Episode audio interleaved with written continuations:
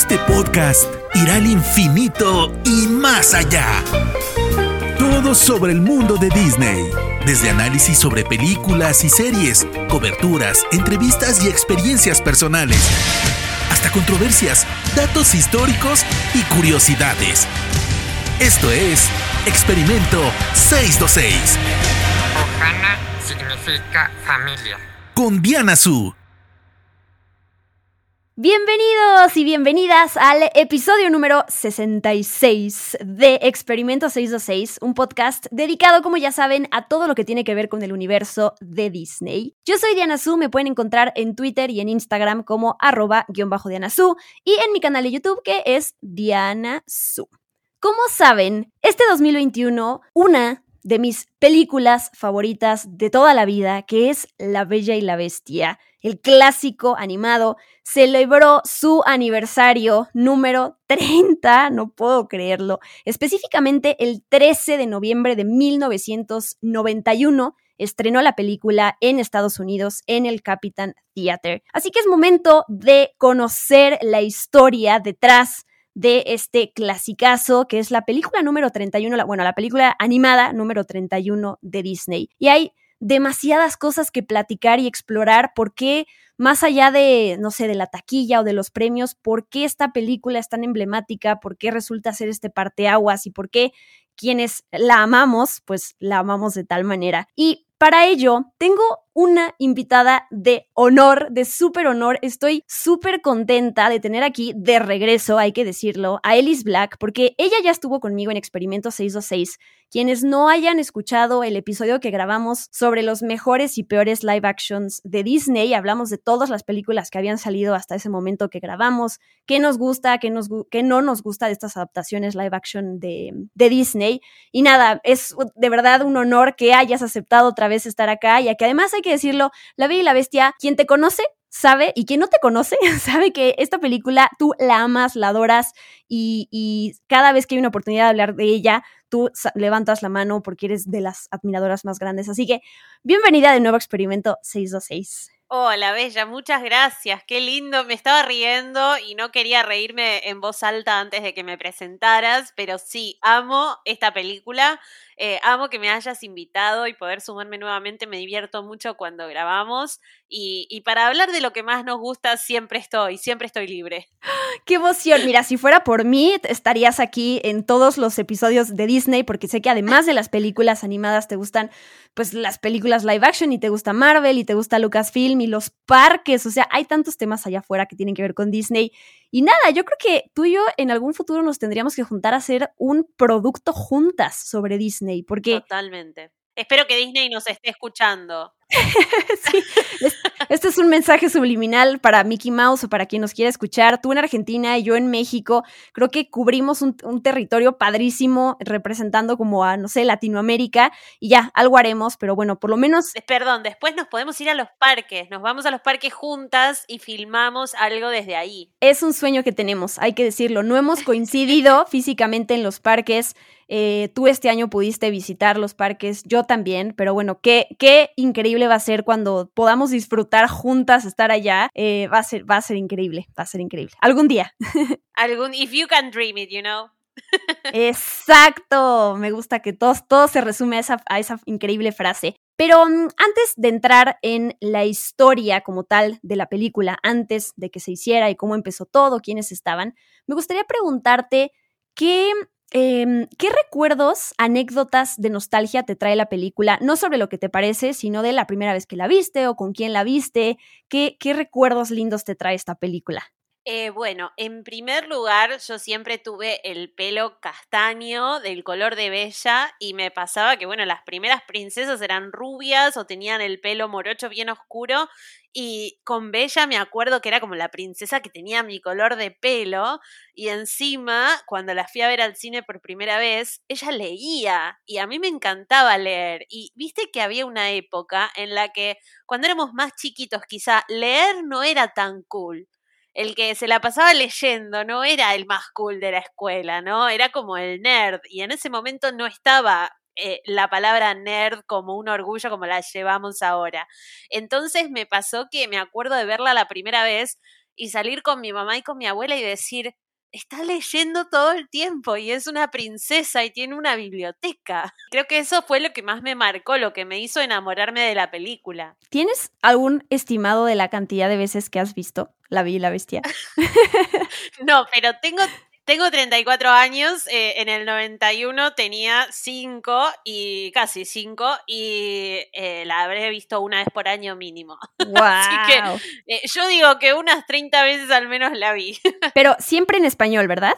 Mira, la, la del clásico animado, la mayoría de las veces la vi en español y después de visitar en los parques de Disney la, la parte del show de La Bella y la Bestia en Hollywood Studios, empecé a mirarla en inglés porque me amigué un poco con las canciones en inglés. Entonces ahora tengo la, la banda sonora en ambos idiomas, ¿no? ¿Y te la sabes de memoria? Así los diálogos, canciones, todo.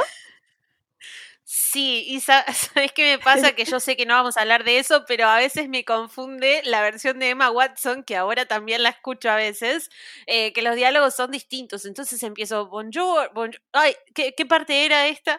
Eh, pero sí, ya llega un momento que en español me sé los diálogos, en inglés todavía no. Wow, sí, bueno, no nos vamos a enfocar en el live action para no extender este, este episodio y además para dedicárselo full a, live, a la animada, pero sí, a mí me pasó exactamente lo mismo fui a ver el live action con Emma Watson en inglés y cuando quise buscar en Spotify las canciones en español de esa versión, eran diferentes a lo que yo llevaba toda la vida practicando y sí me causó mucho conflicto porque, o sea, entiendo que además sí había estrofas que hasta el propio Howard Ashman escribió en su momento que no se usaron en la película animada, están en la obra y después llegaron a live action. O sea, digamos que son originales de hace mucho, de justo de hace 30 años o más. Pero sí, te entiendo que las venían guardando. Me hace acordar ahora que está tan de moda el Taylor's Vault, el From the Vault, ¿viste? Las venían guardando eh, y las pudieron aplicar, pero sí, yo la verdad es que en todas las versiones eh, disfruto mucho de la música, bueno, sabemos que hay de Broadway, hay todo, y vamos a tratar de hablar de un montón, ¿no? ¿Qué? Digo, ya voy a aprovechar para preguntarte de memorabilia, ¿qué? porque yo sé que tienes una tacita de chip que yo también tengo. ¿Y qué más? Digo, a lo mejor tienes demasiadas cosas, pero de, de, qué personaje tienes más? ¿Cuál es tu personaje favorito de una vez? Eh, bueno, tengo que decirlo, no es muy original, pero bella es la respuesta. Hay algo que para mí es muy especial, que es una historia más personal, que es que yo era muy tímida en la escuela, sobre todo en la escuela secundaria, seguía siendo muy tímida, me costaba mucho hablar en, eh, digamos, en público. Algo extraño porque ahora trabajo de eso, pero era súper, súper tímida y mi profesora de inglés, que veía que a mí me gustaba mucho el idioma, me ofreció participar en la obra de La Bella y la Bestia en inglés y ser la Bella. Entonces, entonces fue como mi primer acercamiento a hablar en público que no me dio miedo porque yo estaba en plan de es mi película favorita y tengo que ser yo, no puede ser nadie más. Y le tomé como un cariño especial al personaje, además por esa experiencia, por lo bien que salió, por haberme animado. Entonces, siempre que encuentro algo de Bella lo compro. Em, pero también tengo, que me gusta mucho de esta película, porque son cosas reales, las que se pueden comprar y usar. También tengo el candelabro, el Lumière y un reloj que es eh, o Cosworth, que en este caso los tengo como reloj real, ¿no? Y candelabro real. Eh, me falta la señora, la señora Pot y Chip en real, ¿no? Porque también lo tengo de plástico, el que vos decías. ¡Ay, qué increíble! Yo quería compartir rápidamente dos cosas, anécdotas que me, que me recuerdan siempre La Bella y la Bestia. Es un poquito confusa, lo platicábamos antes de empezar a grabar. La fecha en la cual estrenó la película en Latinoamérica, sabíamos que hace muchos años además los estrenos acá sí se tardaban mucho. O sea, ahorita casi casi es la misma fecha, si no es que es el mismo día y a veces hasta antes, un par de días antes llegan las películas a Latinoamérica. Pero Sí, digo, tomando eso en cuenta, yo nací en el 90, la película La Bella y la Bestia en el, o sea, que llega en el 91, entonces pongamos que si estrenó en el 91 en Latinoamérica o, o ya en el 92, creo, o, bueno, mis papás mm, recuerdan que es la primera o de las primeras películas a las cuales me llevaron a ver en el cine. Entonces, obviamente no me acuerdo de nada, no, no puedo constatar esa información porque pues no, ¿cómo, no? Pero el solo, el solo el hecho de pensar que fue mi primera experiencia en algo de las, de las cosas que más amo hoy en día, que es la experiencia de estar en el cine y la sala oscura, la pantalla, todo ese tipo de cosas, se me hace como una conexión todavía más especial eh, tener con esta película, más allá de lo increíble que es eh, técnicamente hablando y la historia. Y la otra anécdota que, recuerdo es, en algún momento cuando salió un DVD, algo especial tenía de La Bella y la Bestia. Y me acuerdo que yo se lo pedí a Santa Claus. Y Santa Claus me lo trajo. Y entonces me acuerdo que mi papá me decía, wow, pero, porque de hecho La Bella y la Bestia es la película animada favorita de mi papá, él me decía, wow, o sea, es que este, este DVD que tú tienes en tus manos no está disponible en México. O sea, Santa, Santa Claus lo diseñó para ti. Y para mí, o sea, eso justo me convenció de la existencia de Santa Claus, ¿no? Dije, ¿cómo es posible que, o sea, no hay manera? Entonces sí, hay, hay como estas anécdotas lindas de pues, que nos relacionan más allá de lo que nos gusta la película, ¿no? Diana, me recordaste que también había, no sé si, recuerdas, pero aquí en Argentina no existía, había un cuaderno que venía con un cassette que eh, reproducías y te iba contando la historia de una parte, de la historia de Navidad, la Navidad encantada, y te hacía un sonido mágico cuando tenías que pasar la página. Y eso en Argentina no existía y que yo sepa, en ese momento solo estaba en inglés y una amiga de mi mamá viajó a Estados Unidos y me lo trajo de regalo. Y para mí era mi tesoro más preciado, porque no solo era La Bella y la Bestia, sino era algo en inglés que yo no entendía, pero yo sabía que tenía que mirar los dibujos y pasar cuando estuviera el sonido mágico. Eh, y creo que son esas cosas que vos contás y, que te, te decía recién que la hacen aún más especial, ¿no? En ese momento de nuestras vidas que no, no teníamos Twitter para ver si había algo nuevo. ¿Y todavía conservas eso? Sí, lo tengo en la casa de mi mamá, se lo tengo que pedir porque es, el cassette creo que no, pero el cuaderno sí, eh, y, y, lo debo haber visto tantas veces. No te digo leído porque todavía no entendía nada en inglés, pero lo debo haber visto tantas veces que para mí era como el principio de los audiolibros, ¿viste? No sé si yo tenía el de la Bella y la Bestia o tenía alguno de otra, de otra película, pero es que son esos tesoros en la vida. Qué bueno que lo conservas. Sé que luego es difícil, o sea, más bien tenemos que deshacernos de cosas porque los que somos, los que coleccionamos, acumulamos demasiado, pero hay cosas que yo me deshice también cuando uno dice, bueno, ya maduré y al final que este peluche o este lo que sea, que, que lo aproveche algún otro niño o niña. Y hoy en día digo, híjole, hay cosas que sí me hubiera gustado conservar pero bueno. ¿Por qué? Claro. Ni modo. Pero bueno, pasando ya a ahora sí temas más em, históricos que tienen que ver con la película de La Bella y la Bestia, quiero recomendarle a la gente como tip, no sé si ya saben, ya ven que en Disney Plus está esta sección de extras que viene acompañando a todas las películas y series que están en la plataforma. Y justo en La Bella y la Bestia, en la película animada, hay un documental súper corto, dura 53 minutos, que se llama Más allá de la belleza, la historia no contada tras la filmación de La Bella y la Bestia, que está súper interesante. Ahorita vamos a resumir algunas de las cosas que se dicen ahí, pero aún así les recomiendo que lo vean porque aparecen bocetos, aparecen estos momentos en donde grabaron con la orquesta las canciones, parte de la historia y entrevistas que son de esas joyitas que mm, pues que te hacen apreciar todavía más el trabajo de la gente que está detrás. Y creo que es una linda oportunidad también para entender lo que se demoró Disney en traernos La Bella y la Bestia, ¿no? Porque eh, creo que una de las historias que consideró, consideró perdón, desde el comienzo, desde el éxito de Blancanieves, fue esta, pero hubo muchos intentos fallidos de traerla. Claro, es, es cierto, y eso es, todo ese contexto es bien importante em, porque sí te hace revalorar el, trabajo que hay detrás de, o sea, no solo desde quien hizo la película o el doblaje, sino la distribución, o sea, todas esas cosas hoy en día ya las tomamos por sentado, porque las cosas llegan el mismo día, como hablábamos hace rato, a nuestro país, pero antes también eh, pues las cosas eran más lentas, digámoslo así. Hablando sobre la época previa al desarrollo de La Bella y la Bestia, que es que sí tenemos estos nombres, hablando sobre la compañía de Disney, el ingreso de Michael Eisner, de Frank Wells y de Jeffrey Katzenberg, es importante mencionarlos porque son parte fundamental de la historia en esos momentos de la compañía con la animación, ¿no? Roy Disney, que estaba detrás de la compañía en esos momentos, pues él, él insistía que había que preservar y revitalizar el departamento de animación, porque al final pues es el corazón de la compañía, ¿no? Todo empieza ahí con Blancanieves y los siete enanos. Lo chistoso es que estos dos nombres, Eisner y Katzenberg, pues no tenían experiencia previa, en animación. Entonces, justo en el 84, que son siete años antes de que estrene La Bella y la Bestia, a Jeffrey Katzenberg le dijeron, tú te vas a encargar de la división de las películas y tienes que además ver lo de, lo de la animación.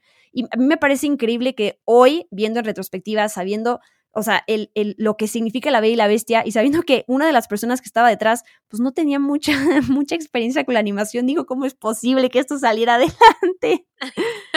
Sí, y creo que también ayudó que se metió mucha gente y participó mucha gente. Vos justo hablabas de Roy Disney y toda, digamos, todo el esfuerzo extra que puso esa parte de la familia Disney para eh, volver a darle esa importancia al estudio, a la parte animada, como también pensaban, hay un momento en el que se hizo una prueba, se hizo una versión con un guion diferente, quizá lo tienes para contar ahora, pero, pero viste que la primera versión del guion fue cortada porque era demasiado dramática, no les gustaba que, que, tuviera una historia en la que ellos estaban como en la quiebra y la pasaban tan mal, Bella, Maurice.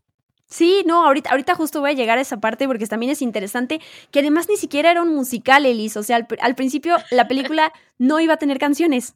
o sea, parte fundamental. Pero sí, quería, antes de llegar a eso, que es de las cosas más interesantes del detrás de la película. Perdón, me adelanté de la emoción. no, no, no, me encanta, me encanta, porque luego son datos que, que digo, yo, yo, o sea, saqué información, pero luego me salto cosas que cuando me edito digo, ah, ¿por qué se me fue? Así que está buenísimo que lo, que lo tengamos ahí en el tintero y ahorita lo retomamos.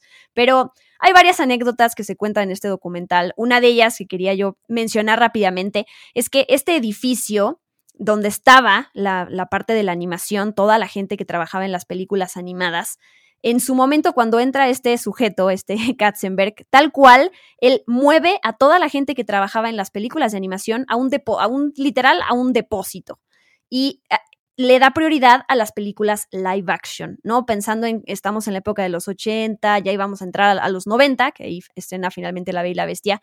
Sí es curioso también saber que esta gente que trabajaba en el pilar de la compañía, que es la animación, estaba trabajando en un depósito cuando trabajó en, en una especie de trailers, ¿no? No se imaginen hay un lugar lleno de basura, sino más bien en unos lugares que, pues que no es el edificio principal donde estaba, ¿no? Eh, más adelante, ya con el, pues con el éxito de estas películas del renacimiento de Disney, que ahorita hablamos qué significa esta, esta era, esta época, como que eh, también le atribuyen al hecho de, de haberse ido de estos edificios y decir como dejar atrás todo ese legado, cambiar de aires, que de alguna manera inspiró a los que estaban trabajando en estas películas, en La Sirenita y en las que vienen, pues como a revitalizar, a aprender las cosas de la, de la generación vieja que creció haciendo películas con Walt Disney, con el mismísimo, mismísimo Walt, y que le pasaron toda la, pues, eh, la información, la posta, como dirías tú, a los nuevos animadores. Platiquemos de rápido del renacimiento de Disney, lo que significa esto,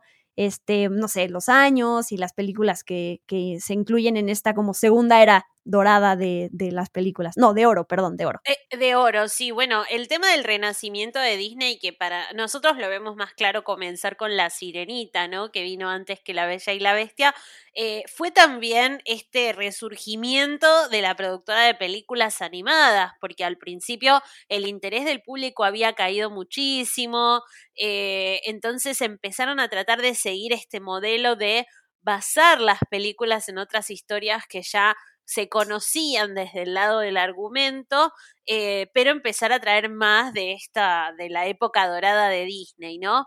Y me parece muy interesante porque si yo te las, te las cuento o te digo los nombres de estas películas, salvo quizá The Rescuers, eh, Bernardo y Bianca para nosotros, la mayoría son películas que hoy siguen súper al día y se actualizan permanentemente y se cuentan más historias. La Sirenita, La Bella y la Bestia, Aladín, El Rey León, Pocahontas, El Jorobado, todo lo que vino con ese, con ese llamado renacimiento es lo que hoy nos queda y se recicla y vuelve a empezar, ¿viste? Totalmente, y que en su momento además es de donde empieza a tener muchísimo éxito esta otra división de, de la compañía, la animación que es todas las secuelas que vienen, que justo vienen de otro estudio de animación, por eso la animación cambia, pero que tenemos desde el regreso de Jafar, Pocahontas 2, La Sirenita 2 y hay la 3, bueno, que es una precuela, o sea, todas estas que salieron vienen de esto, de los clásicos, sin mencionar además que eh, sigo sin dejar de mencionar que además los live actions de hoy en día, pues la mayoría justo quieren seguir exprimiendo Total, se viene Hércules también, en cualquier momento hacer una nueva de Tarzán, ya están como...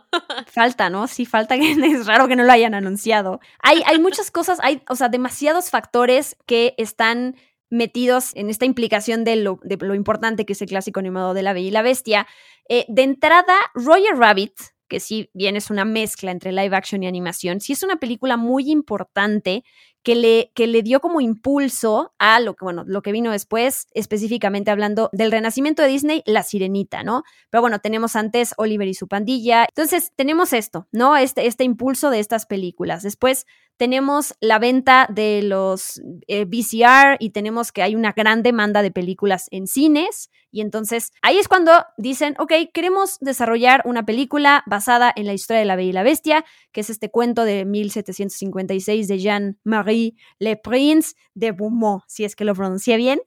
Sí, yo te creo porque yo tampoco sé y quiero decir que fue como revisionada por ella y como eh, editada un poco de historias anteriores, pero me gusta que fue como vamos a usar esta versión que es un poquito menos oscura, ¿no? Exacto, y ahí eligen a un animador inglés que se llama Richard Purdom para que él dirija el clásico de La Bella y la Bestia. Él es el que dijo esto que, que, iba, que la película no iba a ser un musical, él se quería apegar muchísimo a esta historia en la que está basada todo esto de La Bella y la Bestia. Y él es, chistoso porque, bueno, no chistoso, curioso, ¿no? Que el, el estudio varios de las personas que iban a trabajar en la película se fueron a Inglaterra, al estudio de Richard, y ahí sacaron algunos, no sé, dibujos de los lobos, inspiración para la bestia, y ahí entra esto que tú decías de que teníamos un guion diferente, o sea, de entrada esto de las canciones, pero bueno, eh, algo que no vio la luz, gracias al cielo. no, y con lo de guion también, eh, no sé si, si quisieras, pero agregar que Michael Eisner fue el CEO de Disney, fue quien insistió más en que la película tuviera un guionista específicamente, además del director de animación y demás, que creo que más adelante, cuando cuentes un poquito también en qué se convirtió la primera película animada, eh, vamos a hablar de la importancia de ese guion. Sí, trabajaron, o sea, este equipo con este director, de acuerdo al documental, estuvieron trabajando seis meses en ese concepto. Le enseñaron los primeros 20 minutos pues, a Jeffrey, a Peter, que es este otro encargado de la, de la división de, animación. Y pasaron dos cosas. El productor se acercó con el equipo que había trabajado hasta ese momento y le dijo, bueno, tenemos, tengo buenas y malas noticias. La, la buena, más bien, la mala es que desecharon toda la película. Tenemos que volver a empezar.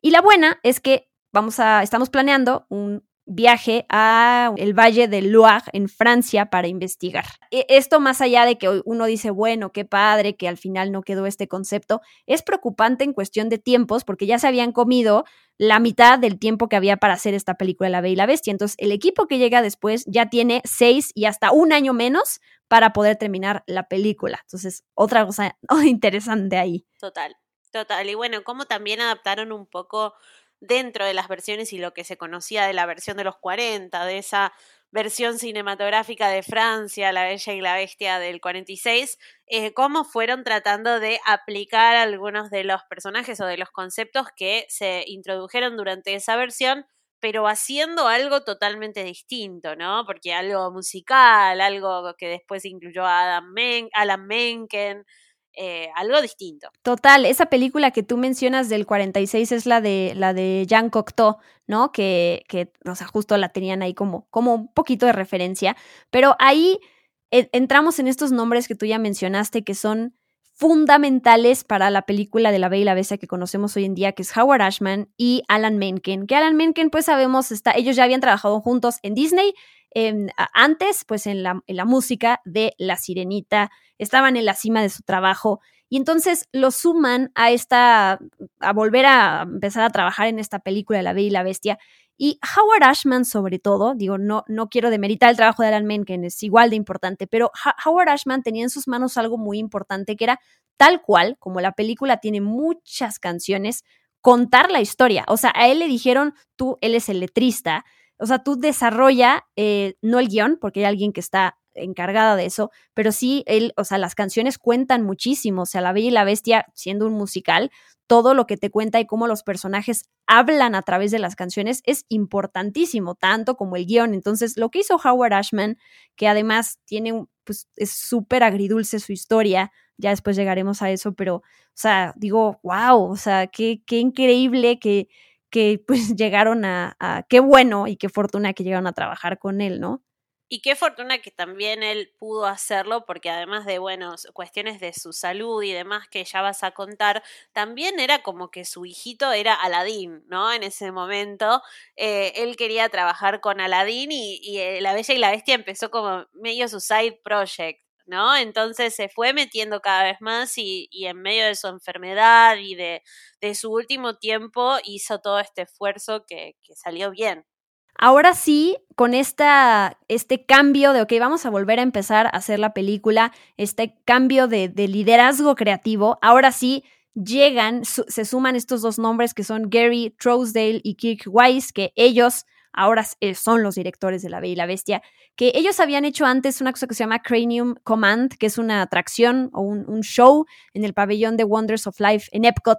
Sí. Entonces, o sea, como que uno dice, en serio, le iban a confiar a ellos dirigir esta película, pero que bueno, otra cosa bien que salió al final de cuentas.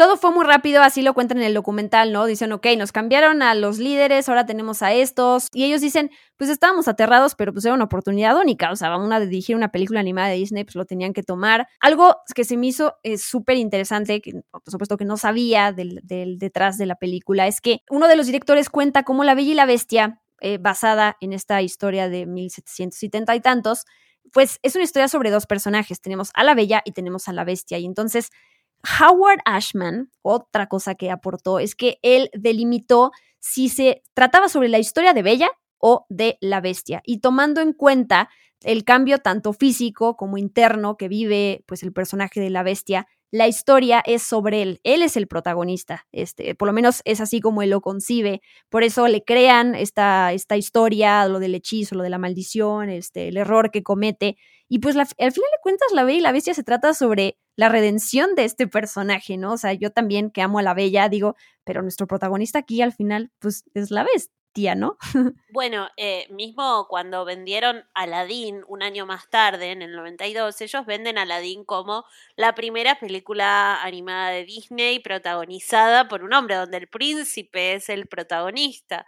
Eh, pero es cierto que antes veníamos viendo todas princesas con el príncipe que era prácticamente un eh, personaje súper secundario y el quiebre, ese corte se hace con la bella y la bestia en realidad. Bueno, no sé si, si lo tenías ahí para comentar, pero yo me había notado la cantidad de gente que trabajó y todo el tiempo que se tomaron para esta producción. No sé si querés que lo contemos ahora. Claro, sí, sí, sí. Bueno, hay más de 550, casi 600 animadores en total que trabajaron durante estos tres años, eh, yendo y viniendo con la película, eh, y 14 diseñadores de arte. Hay más de 1.300 fondos para la película, y también por esto eh, tuvo tanto impacto. Estamos trabajando un guion, un guion adaptado, la música con dos genios, tenemos un letrista que es lo más y encima tenemos más de 500 personas animando y 14 dibujando los fondos. Entonces, realmente el trabajo que se hizo era un trabajo que no venían haciendo para otras producciones, tal vez porque les costaban menos. Esta tuvieron muchas cosas para tener en cuenta antes de crear La Bella y la Bestia. Wow, y, y a eso que, le, que dices, le sumo, una de las cosas que se comenta en el documental es que quienes estaban trabajando en ese equipo, en esa cantidad de personas que dijiste, eran como los mejores de los mejores, ¿no? La, la, la creme de la creme que dicen. O sea, Chris Sanders, que luego termina dirigiendo Lilo y Stitch, o Kevin Lima, que hace Tarzán y hace Encantada, este, el director del Rey León, toda esa gente estaba involucrada, estuvo involucrada en el clásico de La Bella y la Bestia. Y dicen ahí, no volvió a suceder más porque a partir de esta película, Katzenberg empezó a poner mucho más énfasis en estar produciendo dos películas animadas a la vez. Entonces, ¿qué pasa? Que ese equipo de puras personas increíbles se tuvo que dividir. En, algunos se fueron, en, por ejemplo, a Pocahontas y otros se fueron al Rey León. Así pasó después. Entonces, eso, que toda esa, esa cantidad de, de, números que tú dices, no solo eran números, sino que eran los mejores de los mejores todos reunidos. O sea, también se entiende por qué es una cosa increíble la Bella y la Bestia. Sí, fue medio una, una oportunidad en un millón, ¿no? Para que lo hagan y todos, todos se, se acomodó para que pudieran crear esta película. Sí, exacto. O sea, tenía, tenía que darse así. Otra cosa que aporta Howard Ashman es que él eh, quiso elegir actores del teatro, específicamente de Broadway, como Jerry Orbach, que es la voz de Lumiere en inglés, o Paige O'Hara, la voz de Bella en inglés, que mm, tal cual estaban, son gente que forma parte del espectáculo de Broadway. Entonces, algo bien bonito que dice Angela Lansbury, la voz de la señora Potts en, en la película, la voz en inglés, dice, Howard lo que le gustaba mucho es que los personajes interpretaban las canciones. Quiere decir que si tú ves a Gastón, no solo lo ves cantando, sino lo ves como si fuera una persona real interpretando, moviendo los brazos, haciendo gestos. Y entonces, esa es otra, o sea, por eso se nota la influencia del teatro de Broadway dentro de La Bella y la Bestia. Y tal cual, o sea, no tenemos a estos personajes que, que solo están transmitiendo a partir de lo que, dice y dicen, sino a partir de sus movimientos, lo cual cuando es algo animado son cosas que a lo mejor ni le pones atención, ¿no? Total, incluso en los detalles de eh, la relación de Bella con Gastón al comienzo de la película, cuando ella va leyendo, él le saca el libro, le dice estas cosas como, pero no tiene dibujos. Eh, son detalles que si uno mira hacia otro lado, te lo perdés, pero realmente suman a lo que vas conociendo de estos personajes y a su construcción. Todos esos movimientos son increíbles. La Bella y la Bestia es como esa obra eh, que está en la cúspide y que lograron llegar a ella porque se empaparon de experiencia con las películas extra. Es decir, todo está conectado. La Bella y la Bestia fue el top, pero si no hubieran pasado la experiencia de El Caldero Mágico, de Policías y Ratones, de Oliver y compañía, de Roger Rabbit y obviamente de La Sirenita, no hubiéramos tenido esta película, ¿no? O sea, no es que se demeriten las otras, pero sí, La Bella y la Bestia fue como esa experiencia de, ok, ya estoy, ya, o sea, experimenté todo lo que podía y llegué a ese momento en donde estoy siendo la, mejor versión de mí en cuestión de animación, no sé, pues es La Bella y la Bestia y por eso es como ese hito, ¿no? Sí, y, y, también el corte, eh, como, como decíamos antes, ¿no?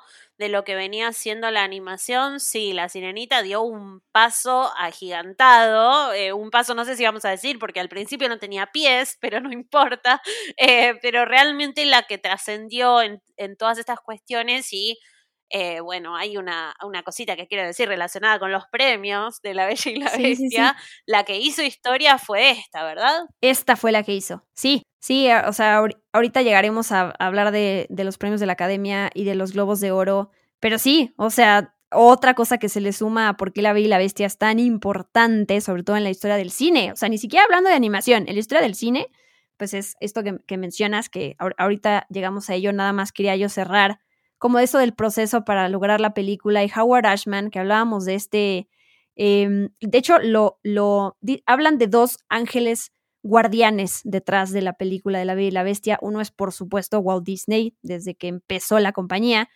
Y mm, pues el otro es Howard Ashman, que tristemente falleció varios meses antes de que estrenara la película. Me, me gustó que en el documental mencionan que pudieron agradecerle cuando él ya estaba en las últimas en el hospital, él estuvo enfermo de SIDA. Hay un documental sobre la vida de Howard Ashman en Disney Plus que hay que ver, la tenemos como tarea porque no lo hemos visto.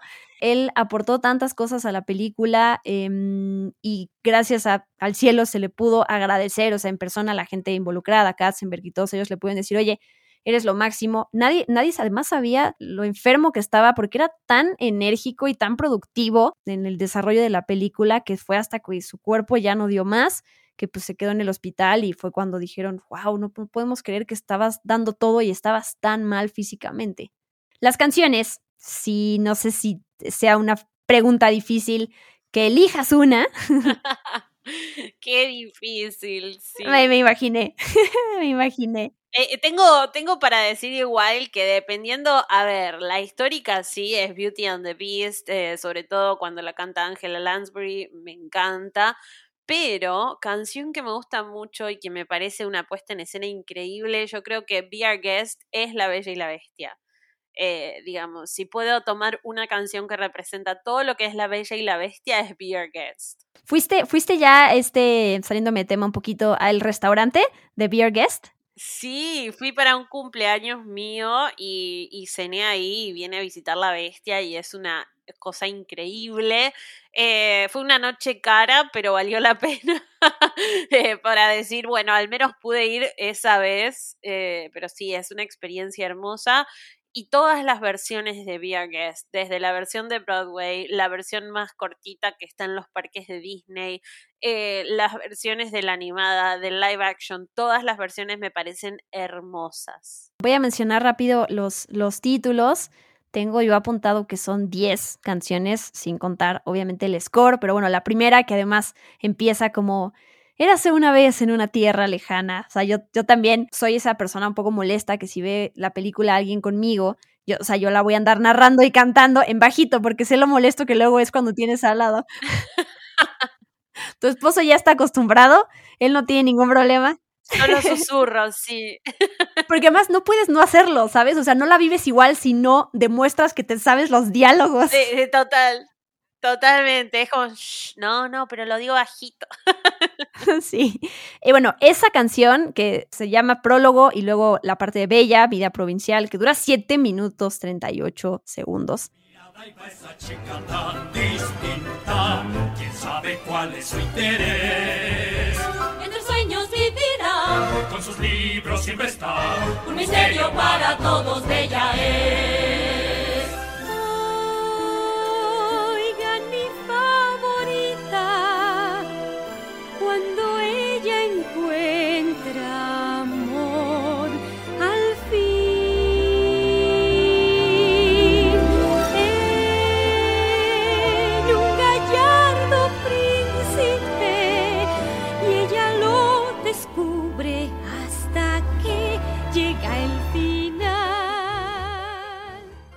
Después tenemos Bella Vida Provincial, la repetición, que ahí es un poquito más corta, un minuto 07. Y luego llegamos a esta canción de Gastón. ¿Tienes tú tu canción favorita de villanos de películas animadas de Disney? Ay, sabes que me mataste, pero Gastón es una de ellas, pero ¿sabes cuál creo que me gusta más? Eh, The Mob Song, la de Kill the Beast. Ok, esa te gusta más, ok. Yo siento, Gastón está buenísima, pero esa me pone como que de golpe me dan ganas de ir a atacar a la bestia y digo, no, ¿por qué? Es la canción, no soy yo. Me te- parece súper eh, como emocionante en ese momento eh, y cómo la bestia está sola en el castillo, no sé, esa escena me parece genial. Ok, mira, creo que eres la primera persona que me dice que esa es de, o sea, de las que más le gustan. Eso está muy interesante. Y, y es, o sea, tal cual, entonces lograron invitarte a la lucha. o sea, funcionó. Claro, claro, llega un momento que decís, no, ¿por qué estoy del equipo de los malos? es que tienen una muy buena canción.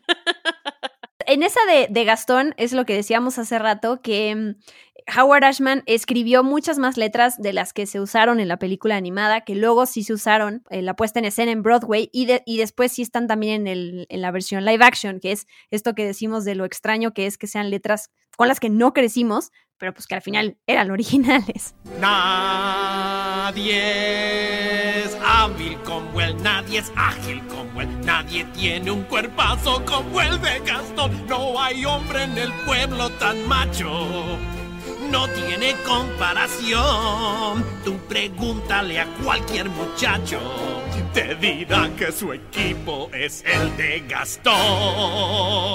De nuestro huésped, Be Your Guest, creo que esa es la canción que más disfruto escuchar en inglés de todas, porque por ejemplo la Bella, la, bueno, Bella, la primera vida provincial, sí me es raro escucharla en inglés todavía, o sea, porque esa me la sé perfectamente bien en español. En los parques te ayuda también a cuando los escuchas en el show o algo así, eso te abre como un poquito a querer verla como a ti te pasó eh, la película ahora en inglés. De nuestro huésped, como decía, bueno, tengo el dato de que es una canción que en realidad Lumière y todos le iban a cantar a Maurice cuando llega al castillo, pero bueno, como que era una canción demasiado importante para que le cantaran al personaje que no es uno de los protagonistas. Entonces, Me gusta imaginar que se la cantaron, pero no lo vimos. exacto. Entonces, sí. como que se la cantaron, lo invitaron, pero nosotros vimos la vez de Bella. me sigue, me sigue pasando hoy en día, pero más cuando era más chiquita, la, o sea, lo, cómo tratan a Maurice, cómo le fue y todo, y Gastón, por supuesto, y le dicen que está loco, cómo lo vemos tirado en la nieve, a mí me destroza el corazón.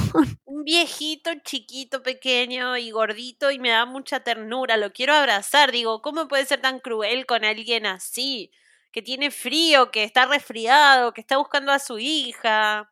Muy cruel, muy cruel. Y desde que hace su, su, invento este al principio, que sí, parece como este científico loco que vive ahí en, en, la montaña y que es raro y por lo tanto, pues Bella también es rara porque lee, como tú decías. Yo, yo sufro, ¿eh? O sea, híjole, hasta que llega el final, o sea, por lo menos ya sé que va, cómo va a terminar la película, pero cada vez es horrible verlo en la nieve y gritando y ayuda, y yo es como, ay, yo te ayudo, siempre. sí, sí, sí, quiero ir yo. Nuestro usted venga al servicio a probar una servilleta así, cherry, yo hago lo demás. Subdisur, buen saber, nuestra vida es atender. Previste, qué maravilla, no me cree. Pregunta la vajilla, a cantar, a bailar, estas cosas no olvidar. La comida que es primero ya se ve. Consulte su menú, escoja su amigo y pida usted nuestro sea usted. Bueno, luego la de algo ahí que es súper importante porque es ese momento en donde te enseñan cómo la bella se empieza a enamorar de la bestia y er, era importante tener esa canción que te hace creíble ese momento donde te enseñan las diferentes experiencias que ellos pasan mientras comen en la nieve, cuando le enseñan la biblioteca y todo eso, que es para, o sea, justo demostrarte, ok, aquí hay algo, como, como le dice la señora Potts a, a, Chip, y es como, ¿qué cosa es, mamá? es muy tierno, Chip.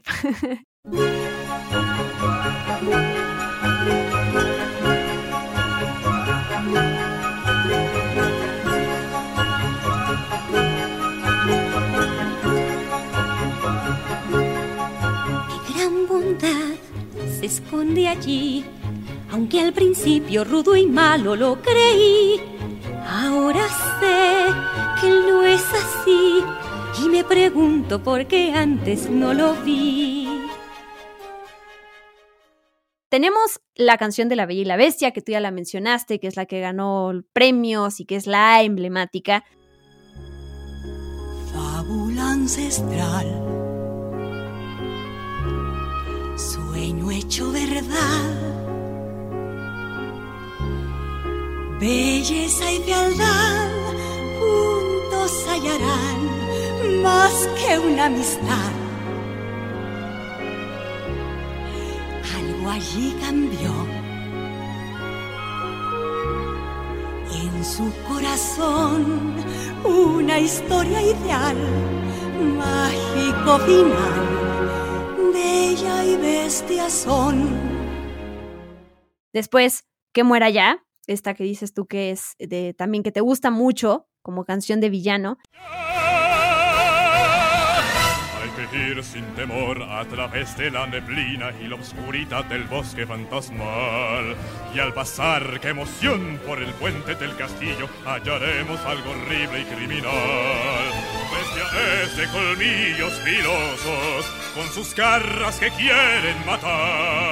Y aunque ruja feroz no podrá detenernos y al fin morirá. ¡Fuera ya! La vi la bestia versión pop que acá fue interpretada por Mijares y Rocío Banquels. Es tan singular que te hace cambiar lo que estaba mal. Siempre como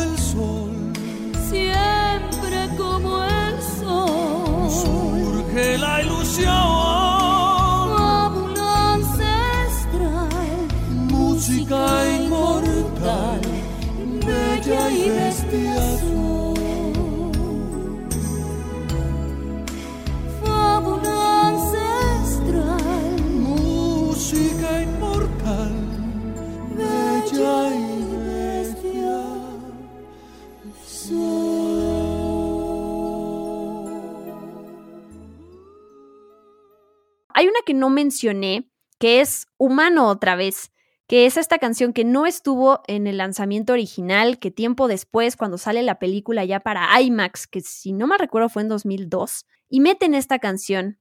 No sé qué te parezca, pero además a mí lo que no, digo, entiendo cuando pasa tanto tiempo, pero Lumière, que es quien canta la canción, no es su misma voz. Entonces, pues es raro. Es raro, yo siempre la vi como eh, como la canción extra, ¿viste? Como que nunca la vi como parte de la película e incluso hay un momento después, más adelante, en el live action que también hacen algo así y, y me parece lo mismo, ¿no? Como que me parece, ah, hicieron la canción extra, pero no es de la película, porque uno creció y la vio 20 veces en su misma versión eh, y siento que la agregaron más tarde, aunque no haya sido así en la historia real, ¿no? Pero para uno es algo que sumaron cuando ya éramos más grandes. Totalmente, para mí no forma parte de las canciones originales, o sea, sí parece que la hacen después, aunque no sea así, pero bueno, es...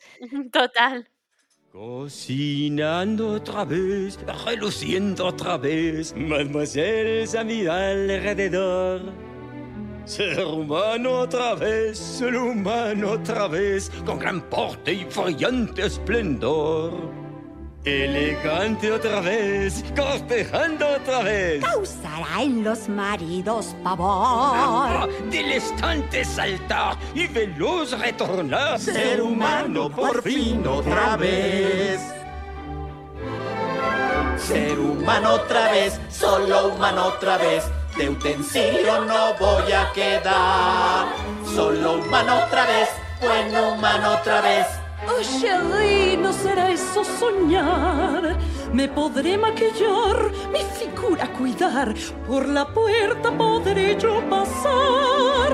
Mi cabello soltar, trajes finos usar. Rogaré ser humano otra vez. Hablando de los, de los personajes, quiero mencionar rápido las voces de quienes están detrás de Gastón, de la Bestia y de Bella. Gastón en inglés es la voz de Richard White y en español es de Emilio Guerrero y las canciones de Armando Gama. Y de Gastón, algo que no me había puesto yo a pensar y que lo mencionan en el documental es que tenían un, un reto muy grande los artistas que diseñan a Gastón, que es que tenían que hacerlo apuesto y tenían que hacerlo terriblemente malo. Y al final, pues sí, cuando diseñas tú algo malo, como que lo más lógico, lo más fácil sería recurrir a algo que te da miedo visualmente, ¿no? Pero aquí además él tiene que ser apuesto, entonces dije como, claro, es un reto. Ya tiene que gustar a las chicas del pueblo, eh, pero al mismo tiempo tiene que ser desagradable, ¿no? Exacto. Sí, entonces por eso Gastón sí es, o sea, será el malo y lo odiamos, pero sí es este personaje complejo que, que sí fue como eh, tal cual el reto bien logrado de, pues, ah, de quien lo, lo diseñó. Eh, la Bestia, la voz en inglés es de Robbie Benson y en español es de Arturo Mercado y de Walterio Pesqueira, que hace las canciones. Lo que termina siendo este diseño de la Bestia es Glenn, quien se encarga, o quien está a la cabeza del diseño, fue un día al zoológico y dibujó desde gorilas hasta bisontes y animales que encontró por ahí, y todo eso es la mezcla de... Se mezcló en la cara de la bestia, sí. En, la, en el cuerpo también. En el ¿no? cuerpo Todo. también. Sí, ¿No, ¿no te pasa que cuando la bestia ya se hace humano, prefieres a la bestia, a la versión de la bestia? Total. Me parece el príncipe menos atractivo en el momento en el que aparece. Me quedo con Felipe, con Eric, con Aladín, con todos. Eh, y me cuesta porque es mi película favorita, me encanta la historia, me encanta la princesa y digo, justo el príncipe le hubiera cortado un poco el pelo o algo. Totalmente, o sea, también sí, cuando, cuando revive y que él se, se empieza a transformar, ya queda la, o sea, voltea la cara y es como, no, regrésenme a la bestia, por favor. y esta cuestión del nombre, ¿no? Que hay gente que nos dice, no, pero se llama Adam, y después uno lo busca y dice, pero ¿en qué momento dicen que se llama? Como que esa información la fueron dando después de la producción y también es extraño, porque termina siendo bestia y bestia humano. Yo no sabía que se llamaba, ¿se llama Adam? Sabés que lo encontraron en algunas, eh, en merchandising, en algunos juguetes, como el príncipe Adam, pero en realidad no es nada oficial. Entonces es como, bueno, pero ¿quién dijo que se llamaba así? ¿A quién fueron a buscar para preguntarle? Pero hay como un rumor de que ese podría ser el nombre. Ahora, nunca nos enteramos oficialmente y en la película tampoco lo mencionan. Nunca, qué cosa más extraña. No, no me, sí, no me gusta. Es el príncipe sin nombre, porque hasta Charming, encantador, tiene ese nombre. Bueno, de Bella la voz en inglés es de Paige O'Hara y en español Diana Santos y en las canciones Lourdes Ambris. Y de Bella, y lo mencionaste tú describiendo tu, tu acercamiento con el personaje, además de que son castañas y de esto que leía, que es a diferencia pues de las princesas de muchos años antes, Blancanieves, Cenicienta, Aurora, como describen en el documental es que a ellas les sucedían cosas y entonces ellas reaccionaban. Y a partir de Ariel, son mucho más proactivas. Y sí, tú te das cuenta con, con el personaje de Bella, ellas tienen sus sueños, tienen su personalidad más marcada. Y sí, o sea, entiendo que todavía son princesas de hace más tiempo, o sea, todos los personajes femeninos que se desarrollan hoy en día son diferentes, o sea, se, se amoldan mejor a, la sociedad, a todo esto moderno, pero sí, o sea, Bella ya era un personaje, pues se puede decir revolucionario, tan es así que Emma Watson también por eso quiso interpretarla y esto que hacen de la, especie de lavadora que muestran en el live action, pues es que era una princesa, sí, sí, sí es diferente, sí evolucionó. Sí, y, y de hecho, si bien después hay mucho para hablar sobre eh, la idea de que ella se quede con su captor y todo lo que podemos abrir a partir de eso, también hay una cuestión de que todo lo que hace la sirenita, al principio Ariel es para caminar, para tener piernas, y después es por el príncipe, ¿no? Dejar su voz y todo lo que hace para estar con el príncipe, pero Bella no necesariamente empieza a hacerlo por un príncipe, ella realmente quiere salir de esa vida monótona, de esa vida simple que lleva, quiere conocer el mundo, quiere eh, entender más cosas y aprender más cosas, y a partir de ahí llega a la bestia, ¿no? Pero me parece eso también muy interesante esto que dices eh, siempre me ha parecido interesante, la psicoanalizar la, la, psicología de los personajes, específicamente Bella, esto de que, ok, está cautiva y se enamora de quien la tiene y qué significa eso, y así, cuando te enamoras de tu secuestrador y cosas así, ¿no? Pero bueno, dejando esos temas de lado de toda la parte de la psicología, sí, o sea, nadie puede negarle que este personaje sí era eh, diferente y la inteligencia y todo eso que le muestran, pues sí evolucionó a comparación de las princesas pasadas. Bueno, tenemos a Maurice, que es la voz de Rex Everhart, LeFou, que es la voz de Jessie Corti, que yo no me había dado cuenta que LeFou, tal cual, viene de Le Fou, que en, en francés ah. significa como el idiota o el, el tonto, el loco, ¿no? De o sea, Le Fou es como Fou es loco, entonces literal le pusieron el loco. Pobrecito. Ya, ya lo tuvieron ahí desde el vamos. Totalmente. Ahora sí, estos objetos rápidamente, eh, la personalidad que tienen cada uno, Lumière, digo, no quiero dejar de mencionar las voces, voz de Jerry Orbach, Carlos Petrel y Arturo Mercado en Ser Humano otra vez, ahí están los, los dos diferentes, Carlos Petrel y Arturo en las voces, Din Don, David Ogden Steers y Moisés Palacios, y la señora Potts, Angela Lansbury, y en español Norma Herrera. ¿Cuál es tu favorito? Bueno, está también, está Chip, está eh, Wardrobe, está este, ¿cómo se llama el plumero? Como fi, eh, sí, Fifi, ¿no? Algo así. sí, sí, sí, pero no sé cómo.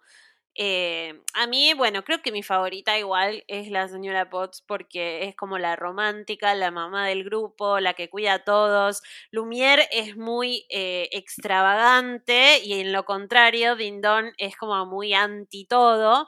Eh, me gusta mucho el equilibrio de ella, de la señora Potts. Sí, y el equilibrio de los tres, ¿no? O sea, Dindon y Lumière hacen como súper buena dupla, pero sí, creo que a mí me encanta Lumière porque además esta parte seductora y de que hablar con el acento francés y todo eso, la verdad es que me gusta. Y me gusta mucho Chip, o sea, las, no sé cuántas son, cuatro líneas que tiene en la película cuando dice como, su bigote pica, mamá. Siempre me da mucha ternura. Y es quien ayuda a Maurice cuando, cuando ella está llegando a él, ¿no? De hecho, no sé qué hubieran hecho sin, sin Chip. O sea, para... Eh, tal cual, llega, termina siendo el mini héroe de la película. Sí, exacto. Pero bueno, pasemos rápido de algo que decía el documental de la publicidad, todo lo que ayudó a, La Bella y la Bestia. Yo no sabía que Roger Rabbit, em, o por lo menos así lo menciona en el documental, empezó la asociación con McDonald's. Y sí, la velacianita que viene con todos los juguetes, rompecabezas, todas esas cosas que, pues el merchandise famosísimo que siempre trae Disney y que nosotras lo agradecemos, la verdad. Siempre, siempre, sí, sí. Nuestras billeteras no, pero nosotras sí.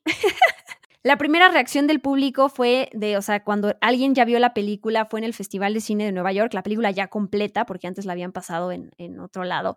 Y ahí, bueno, ni siquiera estaba completa, les pasaron algunas cosas que todavía estaban los bocetos, y ahí fue cuando la gente la primera canción y luego la otra y luego la otra, todos aplaudían y, o sea, como que ya en la compañía se dieron cuenta que algo, algo grande venía con La Bella y la Bestia, que si bien hay que decirlo, no es la película animada más taquillera dentro de estos clásicos, además es Aladdin y es El Rey León, que además si los ponemos hoy en una tabla con las películas tipo Frozen, que son de las más taquilleras, Aladdin y El Rey León siguen siendo súper taquilleras. Pues menciona lo de, lo de los premios Oscar. Claro, por estar nominada a Mejor Película, por ser la, la primera película animada a estar nominada a Mejor Película, a partir de ahí tuvieron que pensar en esto de poner una categoría de mejor película de animación, porque fue la primera incluida eh, en esa nominación en la categoría de mejor película, que hasta ese momento no sucedía, entonces no era algo que estaban teniendo en cuenta. Exacto, o sea, hay, hay tres películas animadas en la historia que han estado nominadas en, en esta categoría que es mejor película. La Bella y la Bestia, que eh, todavía no existía, como dices, la categoría de mejor película animada. Esa se creó en 2001 y fue Shrek la que ganó. La Bella y la Bestia no, no ganó, o sea, ganó El Silencio de los Inocentes.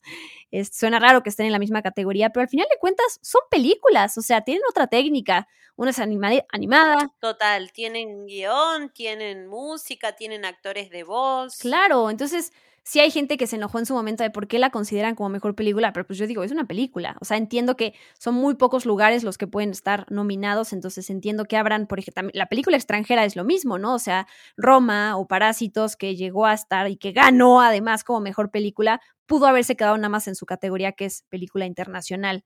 Entonces, pues al final todas son películas, ¿no? Y en ese momento, aparte, si no, ¿dónde la iban a poner? Si no había nominación de película animada. Sí, y además sumémosle que es musical, o sea, creo que las únicas películas, la única película hasta ese momento musical que había estado nominada, ahí había sido All That Jazz y Mulan Rouge llegó después para estar nominada también, entonces sí son poquitas, o sea, como animada y además como musical. No gana como mejor película, pero gana mejor score y gana mejor canción, que por, la, por tal cual La Bella y la Bestia, que ya habíamos dicho, también sí, sí se lleva el Globo de Oro a Mejor Película. No sé si en ese momento ya estaba esta distinción de drama o de comedia musical, pero bueno, también, también gana. El Grammy, Mejor Composición Instrumental y Mejor Canción para una película también. O sea, toda la parte musical de La Bella la Bestia se llevó, pues, premios en todos lados. Sí, le fue, le fue muy bien a la música. Y bueno, eh, regresarle a Disney, de nuevo, veníamos ya con la, con la sirenita, pero esta fue la que le regresa como esa fuerza y esa fe a la compañía en las películas animadas, em, legitimizar, ahí decían en el documental que me parece interesante, legitimizar que los adultos que no llevaban niños eh, no, no necesitan ese pretexto para ver películas animadas, ¿no? O sea, tú puedes ver una cita y bueno, nosotros lo hacemos, pero a lo mejor antes Alguien diría, una película animada solo es familiar. Pues no, obvio no. Que sea para todos el cine de animación también, sí, sí. Otros datos importantes con La Bella y la Bestia, en 1994 se convirtió en la primera eh, adaptación de una película animada de Disney que llega a Broadway, que además estuvo un montón de años. Hablamos ya de esta versión IMAX, que es la que introduce esta canción de Ser Humano otra vez. Cierro con algo que tú ya mencionaste hace rato, que haya sido la última vez que Disney puso a todos los mejores en una misma producción. Demasiada gente metida en La Bella y la Bestia sale, eh, después se separan a hacer sus cosas, pero bueno, estuvieron juntos en este proyecto.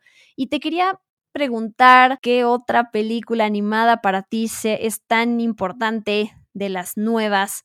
Eh, me pasa un poco, bueno, mis favoritas clásicas son La Bella y la Bestia y Aladdin, pero me pasa un poco con Enredados, con Tangled, porque siento que, no me voy a meter en historia de Disney, pero siento que también devolvió esta idea de la princesa clásica, pero con el agregado de esa independencia que eh, no tenían del todo las otras princesas y le dio el puntapié para que vengan Ana, para que venga Elsa, para que venga otro tipo de mujer protagonista de las películas de Disney y aún así volvió a tener música, volvió a tener canciones, ¿no? Volvió a pasar por esto que no teníamos desde los 90. Ya tampoco quiero alargar más el, el episodio, pero creo que sí cubrimos todo lo que no solo por, por, qué nos gusta tanto la película, o sea, en cuestión técnica, la parte visual, sino también que realmente vino a cambiar muchas cosas, no para la, o sea, no solo digo no para la compañía, sino para la historia del cine en general. Me imagino que consideras que es una película perfecta. ¿Y por qué? ¿Qué te, qué te transmite que te guste tanto? Eh, ¿Sabes qué? Siento que la película tiene humor, tiene drama, tiene romance, tiene una banda sonora increíble. Es como un círculo completo. Tiene un villano que es real, es una persona real, ya no es el monstruo, la hechicera, ¿no? Hay un villano que es una persona que lo podríamos cruzar en las calles de, en mi caso, Buenos Aires, ¿no? Eh, entonces esto también y, y, todo lo que se trata de, eh, de la relevancia que tiene el ser más que lo que se ve, lo que vemos a simple vista. Yo creo que es muy especial en todos esos aspectos que si bien Disney los venía trabajando, los venía tocando muy en la superficie, ¿no? Hay por ahí leí una frase que decía esto de no, no, juzgues al libro por su portada, que creo que al final es algo que le pasa a Bella, ¿no? Y que le, le demuestra a todos con acciones como lo que tú decías al principio, que es esta chica pues que se la pasa leyendo y que es mucho más allá que un ratoncito de biblioteca, como, o sea, hoy en día ya no, pero en esos momentos sí era como, uy, la rara, se la pasa leyendo, qué antisocial, ¿no? Total, y digo círculo completo porque eso lo aprende Bella al final, pero también lo aprende Bestia, que es quien recibe a la viejita en la lluvia y le dice que no. Claro, esta, esta parte de redención, sí, y además esto que dices tú de lo, lo humana que es la película en su villano, o sea, todo eso, porque, ah, pues, por ejemplo, regresando al ejemplo de la sirenita, pues son sirenas, ¿no? Entonces podemos debatir si existen o no. Pero esta parte de ser la parte más humana, incluso los objetos encantados, que serían lo menos humano, porque pues no son reales, toda la personalidad que tiene, cómo los hacen moverse, si son objetos que no tienen ojos, que no tienen piernas, y aún así tú los ves como equivalentes humanos, creo que eso, eso que acabas de decir resume bien padre por qué la película te llega tanto, por qué es tan real dentro de esa fantasía que crea en el castillo. Pues no sé si hay algo más que, que quieras mencionar o ya, cerramos este episodio sobre, sobre la Bella y la Bestia. Creo que hemos hablado de todo, me encantó, la verdad. Ay, me da muchísimo gusto. Eh, bueno, ahora sí di tus, tus redes sociales y todo, pero de nuevo, muchas gracias por aceptar y por aportar tanto como siempre. No, muchas gracias a vos. Bueno, me pueden seguir en Ellis Black en Instagram y en Twitter, así que ahí nos leemos. Padrísimo. Ya te voy a molestar en algún momento para otra película. Ya vi que te gusta Enredados, entonces a lo mejor es por ahí. Aquí estoy, sí, sí, totalmente. Más adelante. Pero bueno, muchísimas gracias, Elis. Muchísimas gracias a la gente que nos escuchó hasta este último minuto del podcast. Ya saben que todos los episodios de Experimento 626 están en todas las plataformas de, de podcast, en Spotify, Amazon Music, Apple Podcast y todas esas. Y yo soy Diana Su, arroba guion bajo Diana Su, y los espero la próxima semana con un nuevo episodio de Experimento 626. Bye bye. Esto fue Experimento 626 con Diana Su. Gracias por acompañarnos. Los esperamos en el próximo episodio. Hakuna Matata.